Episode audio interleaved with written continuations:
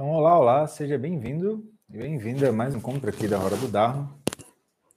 E a gente tem essa temática interessante, né? Que é o que é que nós podemos aprender e praticar também com a imagem do Buda Shakyamuni. Né? Trouxe até aqui uma imagem que eu tenho num quadro, vou mostrar aqui para vocês, para a gente usar como referência. Né? Então, o que, é que a gente pode aprender com essa imagem? Né? Então, Será que quando a gente está olhando para essa imagem do Buda Shakyamuni, a gente está querendo idolatrar o Buda? é. Será que a gente está querendo que o Buda nos presenteie com algo ao olhar para essa imagem, né? Então, em primeiro lugar, algo que é um pouco desanimador, né, é que a imagem do Buda em si, ela representa algo que não serve para maquiar o nosso ego. Ah, isso pode deixar um pouco a gente triste, né? Um pouco deprimido até, mas não é essa a função, tá?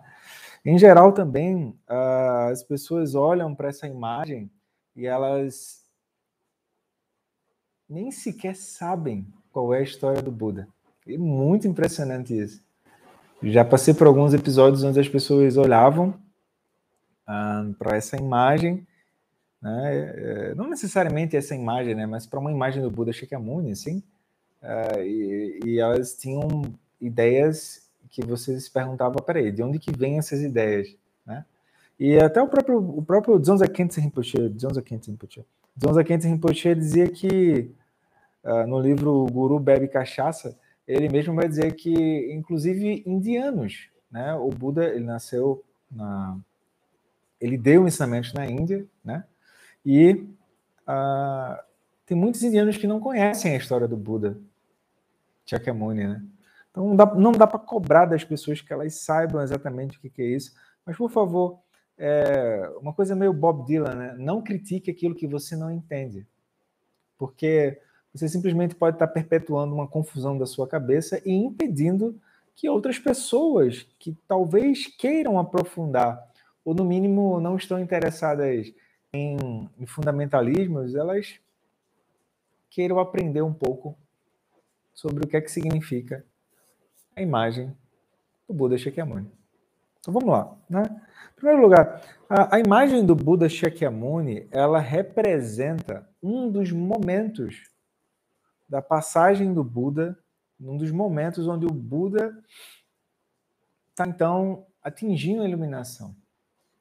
Por quê? Porque tem alguns professores que dizem que ele atinge a iluminação de fato. Quando ele se levanta, ele atinge a iluminação e fica quieto, né? Aí ele se levanta para ir ajudar os seres, porque aí a compaixão de fato se estabelece, a grande compaixão, e alguns textos dizem que justamente ele atinge a iluminação quando ele faz esse gesto do touch the ground, né? ele toca o chão. Tá? Então, qual a importância disso na nossa prática? Importância dessa imagem na nossa prática? É, só serve para deixar a sala mais bonita, né? Só serve para a gente ter pretexto para dar em cima daquela pessoa que a gente está querendo há muito tempo, né? E olha que legal. É, deixa tu, tu, sabia? Deixa eu te contar como é, que, como é que é. Tu não sabe como é que é. Deixa eu te explicar como é que funciona a imagem. Né? Então não é bem isso, tá? A imagem do Buda Shakyamuni, ela não representa nada que possa maquiar o ego. Então, uh, se você quiser, você pode usar a referência do Buda como um, um modelo, tá? como um guia, como uma inspiração. Lembrando que as imagens em si, isso aqui, pessoal, é toner de tinta em cima de um papel. Então, peraí, Roberto, então por que, que os budistas têm essas imagens aí? Ah, as imagens em si, elas são nirmanakayas, ou seja, elas representam a atividade iluminada, a atividade búdica ao alcance dos seres. Como que os seres se movimentam? Com apego aos olhos, ouvidos, nariz, língua, contato e a mente do aura. Ainda assim que fique claro, né, no, no, no nos primeiros discursos do, do, do, Buda Shakyamuni, que é o Sutra do Diamante, ele vai dizer que o Buda não pode ser encontrado na forma. Tá? Isso aqui são como se fossem mapas que vão nos ajudar a gente a internalizar os ensinamentos no lugar onde a gente está. Lembrando que existem os ensinamentos definitivos e os ensinamentos provisórios. Os ensinamentos definitivos, quase que não saía, né? Os ensinamentos definitivos tratam da natureza da realidade como ela é. Os provisórios, eles precisam, então, de apoio. Né? Então, a gente está com uma imagem aqui que não representa nenhum tipo de trapaça do ego. Isso já é uma grande coisa. Né?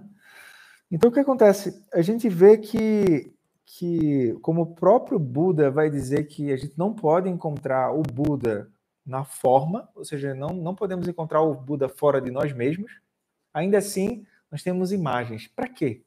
Porque essas imagens, elas, elas nos ajudam a gente posicionar a nossa mente do macaquinho, né, que é essa mente caótica, de modo que a gente possa relembrar quem a gente é, de modo que a gente possa praticar, né? Por exemplo, eu poderia pegar um, um CD aqui, sei lá, uma capa do, do Atom Heart Model, acho que é, que é o do, do, do Pink Floyd, que é a, a capa da vaquinha. Se eu não me engano, é a capa desse CD. E aquilo pode me introduzir uma certa paisagem.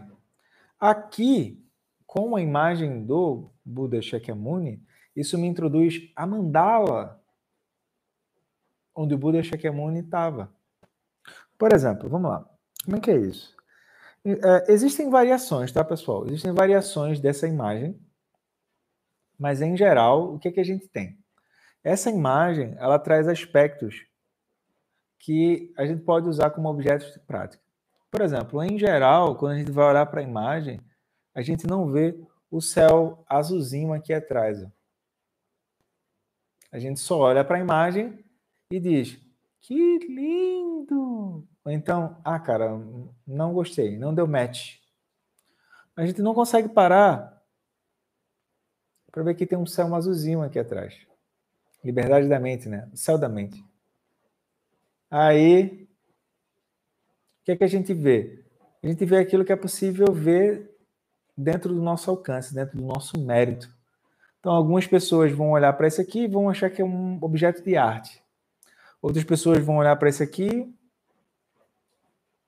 e não significa nada. Outras pessoas vão olhar para isso aqui e, de acordo com o mérito delas, elas vão dizer: com certeza, isso é atividade búdica. O Buda ele se faz numa imagem com uma representação antropomórfica porque dessa forma os seres podem se conectar com a sabedoria que lhes é acessível. Né? Então vamos lá. Primeiro, como eu falei, as imagens elas têm variações, tá?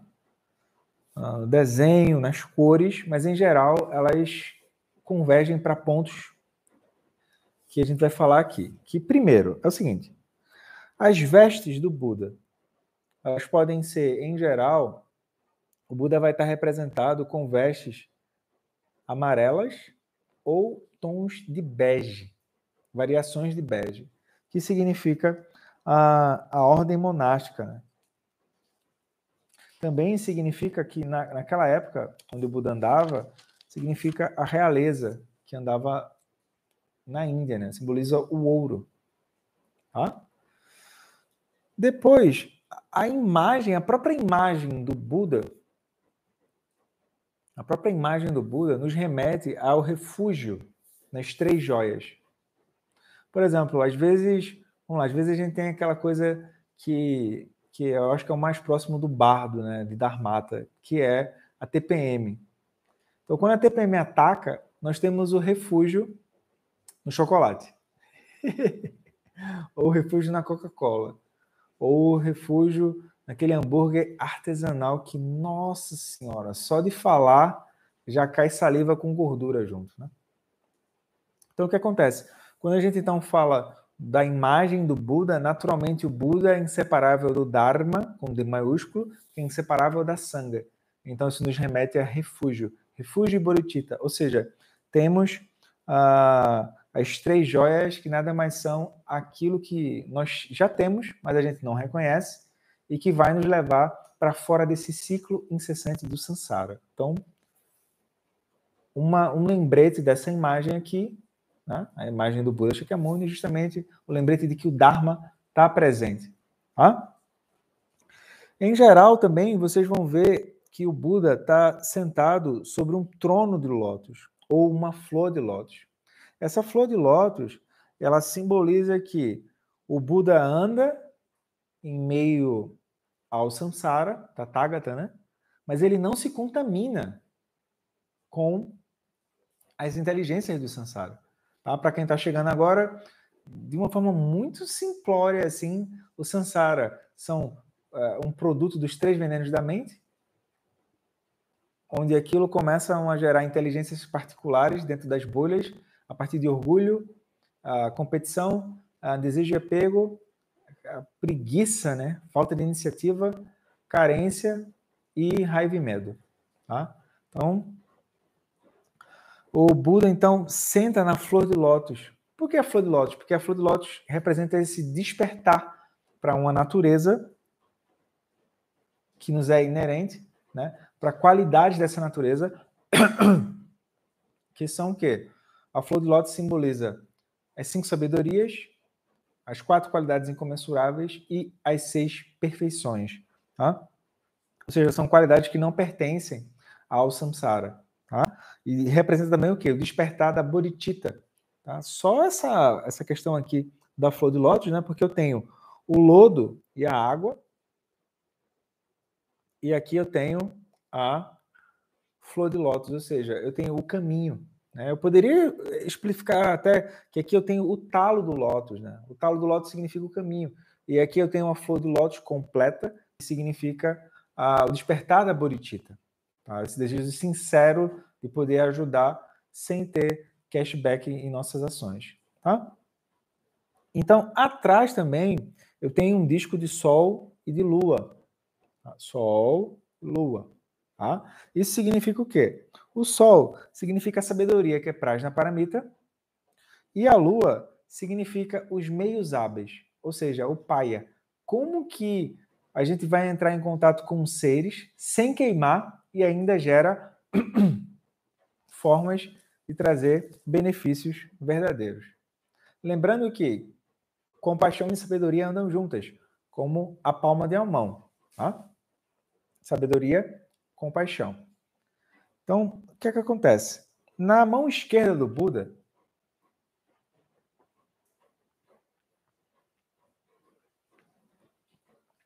na mão esquerda do Buda, tá? na mão esquerda do Buda, eu tenho uma tigela da mendicância e também tenho uh, esse mudra aqui,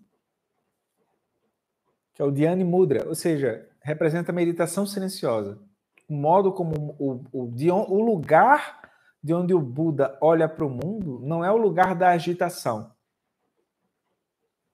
Deu para sacar? Aí na mão direita tem o famoso touch the ground, ou tocar o chão, né? Onde ele, ele é tentado por Maharaja. Maharaja simboliza toda a confusão sobre o nosso engano, sobre o bem e o mal. Tá? Então, o Buda então é tentado por Maharaja, tá, tá lá na história dele, e o Buda diz: Eu não preciso te provar nada. A terra é a minha testemunha. E aí ele toca o chão. Tá? Ah, em algumas imagens vocês também vão ver dois discípulos aqui do lado, tá? que são o Shariputra e Magduyuala, eu não sei pronunciar, tá? Mas nessa imagem não. Tá? E aí eu gostaria de aprofundar um pouco a questão da mão direita dele. Porque, em primeiro lugar, perdão, a mão esquerda dele. Em primeiro lugar, a gente tem é, a questão da tigela. Essa tigela a gente pode olhar a tigela do aspecto externo, interno e secreto. Tá? Então, observa, pessoal, só com essa imagem aqui dá para falar muita coisa sobre o budismo, né? Porque eu também poderia tratar essa imagem a partir das quatro nobres verdades, tá? Mas aqui é só um primeiro contato, tá? Então que a gente entenda que essa imagem ela diz muitas coisas sobre a, o modo como podemos copiar não o Buda em si, mas o modo como podemos copiar a mente búdica, né? Essa mente que é capaz de nos trazer essa qualidade de experiência uh, com as cinco sabedorias, quatro qualidades incomensuráveis e seis perfeições, né? Com prajna paramita e meios hábeis, tá? Sabedoria e compaixão. Então, a tigela representa a tigela em si, o ato de oferecer. O ato de oferecer nos tira da condição de vampiro emocional, né? Carente. Quem está sempre carente vê o mundo da falta, não vê o oferecimento do universo, não vê as, as condições de, de, de, generosidade que o universo está sempre aí, né? Mas não tem aquelas coisas meio viajadas de ah, o universo está a meu favor. o universo não está nem aí para tu, cara. Nasce e morre gente todo dia e pá, aquilo continua. Né? Ah, é mais uma questão de tipo observar que como que as coisas funcionam e que a partir da, do oferecimento, a partir da generosidade, com certeza a nossa vida melhora. Tá? Não melhora do jeito que a gente quer, mas melhora. Tá? Então, a tigela. A tigela também significa a mendicância, ou seja, o Buda vai andar no mundo e o que cair dentro da tigela, ele consegue olhar para aquilo com profundidade. A tigela é vacuidade, né? E no aspecto mais secreto, a tigela é justamente o Dharmakaya, ou seja, o Buda olha para a natureza da mente e ele vê aquilo é vazio luminoso. Então, a tigela. Também, esse touch the ground, eu, eu gosto bastante dessa questão, tá? touch the ground, ou seja, ver a realidade das coisas como elas são. Então a terra é minha testemunha. Não é eu gosto disso, eu não gosto disso. É a terra é a minha testemunha. Não é a expectativa e o medo. É a terra é a minha testemunha. A terra e o céu são minha testemunha. Tá? Ou seja, a transcendência, a Maharaja. Maharaja, o budismo não tem o centro do mal. O que tem são os enganos da mente que vão ser representados por Maharaja, tá? Depois vocês procurem pela imagem da, da Roda da Vida, e em cima da imagem da Roda da Vida tem um ser assim horroroso, né? com um diadema, um cabelo despenteado e uma dentadura assim que precisava passar um cirurgião para dar um trato. Tá? Então aquele simboliza Maharaja, simboliza o quê? Que tudo aquilo que é construído está sujeito à impermanência. E os seres tendo a natureza búdica, eles não conseguem se ver dessa forma. Eles só se veem, só se veem como mendigos de energia. Né? Então, quando o Buda é atacado por Maharaja, que nada mais é do que a confusão e o engano, as flechas de Mara, né? o, que, o que, é que são as flechas de Mara? São os venenos, né? Porque aquilo vem vem direto no coração, vem para matar. As flechas de Mara se transformam em pétalas de flores. E o Buda, então, consegue ter clareza sobre como que a mente funciona. Então, ele tem clareza sobre a natureza da mente. Tá? A natureza da mente é o Dharmakaya. Tá? Aí, ele, então, também... Aqui, ó, o Buda está representado com duas pernas cruzadas, lótus completa, aspecto externo. Aspecto interno, o Buda está sentado em Vajrasana, ou seja, o assento Vajra. Pessoal, quando eu falo assento, não é o assento físico, é o assento onde a mente está. Então, qual é o assento, com dois S, que estamos tomando para descrever as coisas ao redor? É desatenção? É confusão? Neurose? Ou Vajrasana? Quando, quando tu olha para as coisas e tu descreve a realidade tal como ela é não a realidade como você gostaria de ser. Pema Chodron, grande Pema Chodron, vai dar o um exemplo, né? Olha, a chuva está lá acontecendo. E a chuva não vai deixar de ser chuva porque você gosta dela ou não. Porque você tinha um plano de ir para a praia de Copacabana e você está chovendo. Pois é, a chuva não vai deixar de ser chuva. Qual é a natureza da chuva? Se eu estou preso a fixações e suposições sobre como a realidade deveria ser, eu não consigo me questionar qual a natureza da chuva. Então o Buda senta em Vajrasana. O Buda é aquele que senta em Vajrasana. Tá? O Buda não é alguém. Por incrível que pareça. Só que como a gente não consegue se ver dessa forma, por exemplo, pessoal, é muito comovente que a gente está num tempo onde a gente fala de chat chepeteco, fala de mandar foguete para puta que pariu, mas não fala da bondade humana, não fala em exercer ações compassivas, não fala em sentar para contemplar,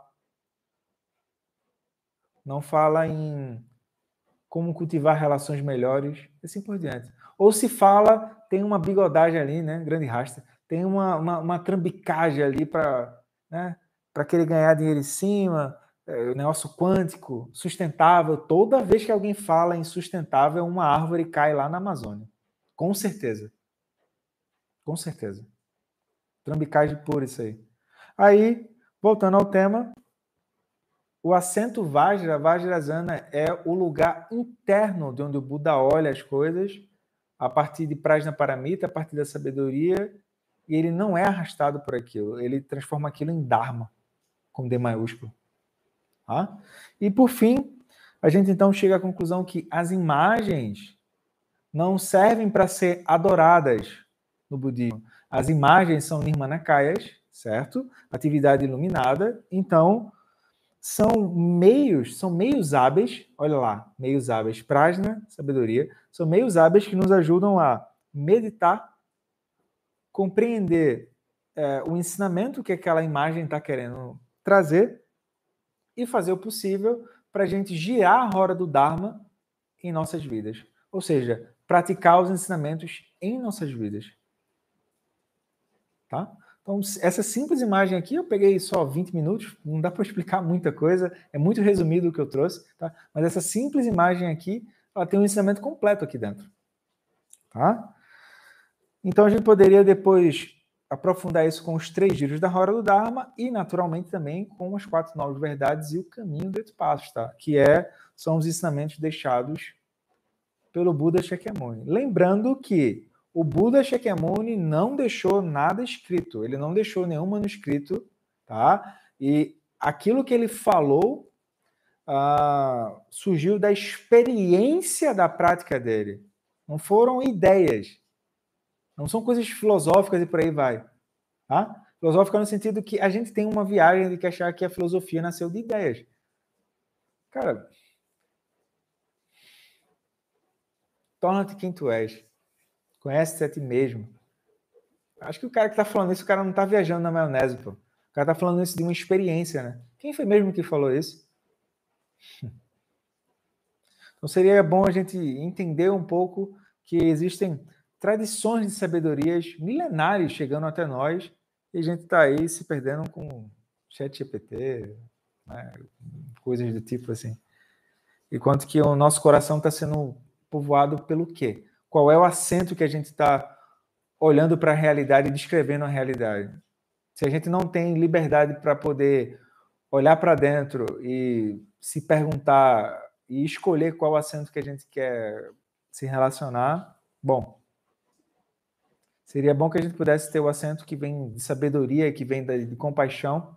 E o, todo o nosso trabalho que a gente tem que fazer é assegurar que isso possa ser, então, levado para os lugares que a gente, no mínimo, passar. Tá? Então é isso, pessoal. Fico por aqui, espero ter ajudado e até a próxima na Hora do Dharma. Tchau, tchau. Tudo de bom.